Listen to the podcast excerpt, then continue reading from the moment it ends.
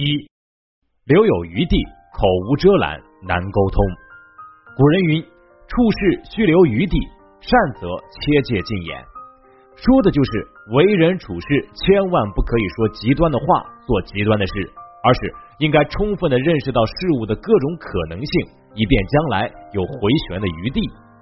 只要我们在与他人交谈时，给双方都留有回旋的余地，这样交流起来才容易取得更好的结果。那反之呢？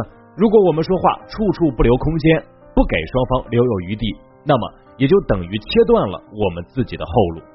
比如小郑就是个特别爱面子的人啊，经常把一些自己都很难办到的事儿揽到自己身上。有一天呢，小郑和同学吃饭的时候，得知同学的父母要从外地过来旅游，而同学因为要上班，不能每天陪父母玩，有些担心。小郑听完，二话不说，直拍胸脯说：“哎。”多大点事儿啊啊！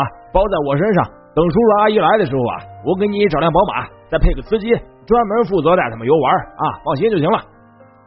同学觉得很有负担呀，说：“哎，这怎么好意思呢啊？再说啊，宝马多贵呀，人家肯定不舍得借呀。”同学并不想让小郑破费，但是小郑却满脸不在乎的说：“哎，你就不要推辞了啊，这点面子呀，我还是有的。”同学实在拗不过，也就答应下来。结果没想到，小郑借了一圈没有借到。但是既然话已经说出去了，为了面子，他也不好意思跟同学说实话。最后没办法，为了兑现自己的诺言，只好自己花钱租了一辆宝马，又专门请了一个代驾陪。其实像小郑这样的人啊，有很多。他们为了自己的面子好看，经常在朋友面前说话不留余地，最后不得不为了自己的承诺买单。由此可见，无论在什么时候，我们都不能把话说的太满。哪怕自己能够做到的事情，也不要随意承诺，因为很有可能会为之付出我们无法预计的代价。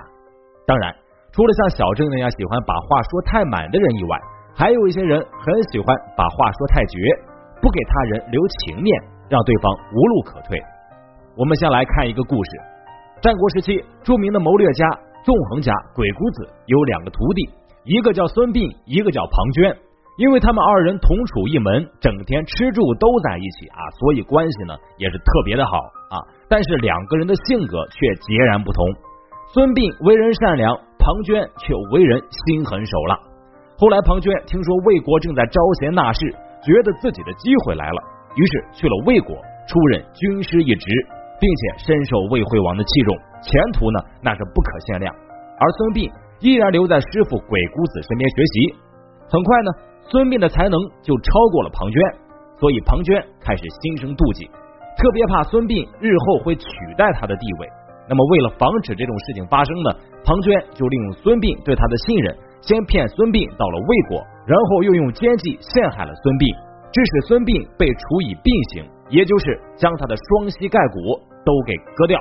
孙膑因为心地善良，毫不保留的相信了庞涓，所以才将伤害自己的权利交给了庞涓。所以说，在与他人交往当中，一定要先了解对方的性格，确定对方是一个值得交往的人后，再去深交。当然，即便是要好的朋友，说话时也要留有余地，因为我们不能保证他人所作所为不会伤害到我们的自己。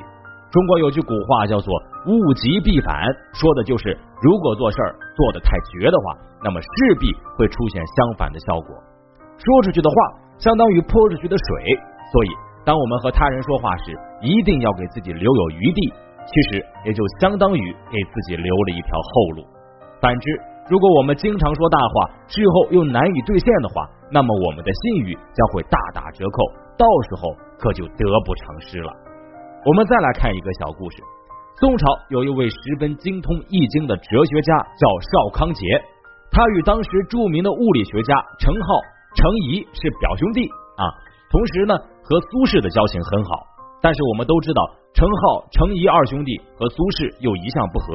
有一次呢，邵康节病得很严重，程氏兄弟呢就在病榻前照顾他。这时候，下人来报道说有人前来探病。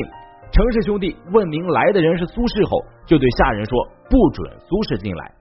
病床上的邵康节也听见了他们对下人的吩咐，但此时的他已经很难开口说话了。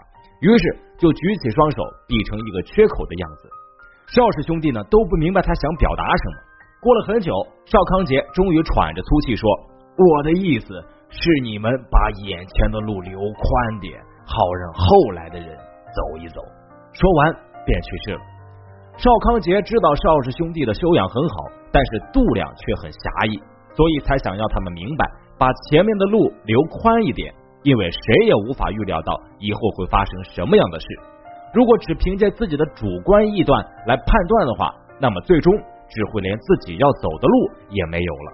尤其我们中国人在为人处事的时候，更讲究三不：既不失足于人，也不失色于人，更不失口于人。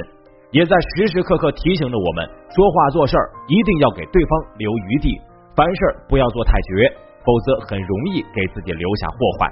既然如此，那么我们在说话的时候应该注意哪些小技巧，给自己留有余地呢？首先，与他人说话时。即使不愉快，也不要出势不两立的话来切断彼此之间的联系。尤其在瞬间万变的职场之上，更是不应该说出这种绝交、往死不相往来等之类决绝的话。比如小 A 和小 C 因为工作上的小事发生了争执，小 A 呢就咬牙切齿的对小 C 说：“从今开始啊，我们断绝所有的关系，从此不要有任何往来。”结果不到两个月，小 C 就被晋升为他的上司了。而小 A 因为当时说的话太重了，生怕小 C 给他穿小鞋，又磨不开面子道歉，只好辞职另谋出路了。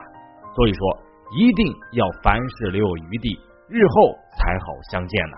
其次，不要盲目的下定论，特别是对于一些难以回答又不好回避的话题，即使不知道怎么回答，也不要盲目的下定论。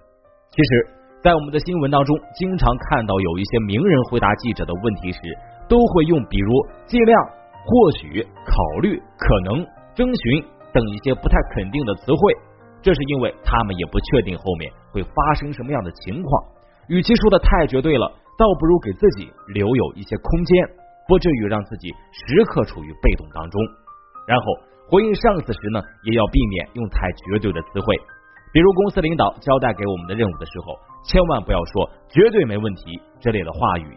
毕竟领导是信任我们才将任务交给我们，如果我们没能如期完成的话，势必会辜负领导的信任，自己的前途也因此尽毁。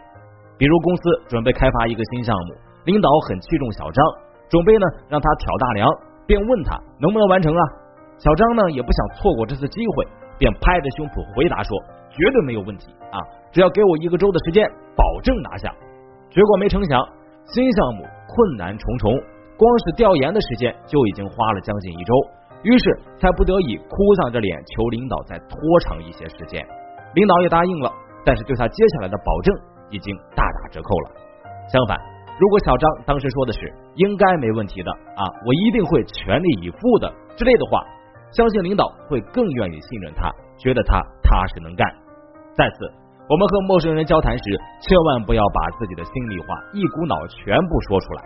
现实生活当中，有很多人为了表现自己的随和，就在还不了解对方的情况下掏心掏肺，殊不知，由于自己毫无保留的袒露心声，无疑将自己置身于一个危险的境地，也在日后的谈判当中呢，处于一个相对劣势的环境。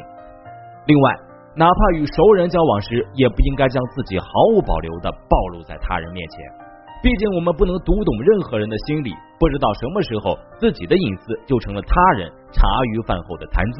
当然，并不是要我们不去相信朋友，而是哪怕和朋友在深交时，也应该保留那些我们曾埋藏在心里的秘密。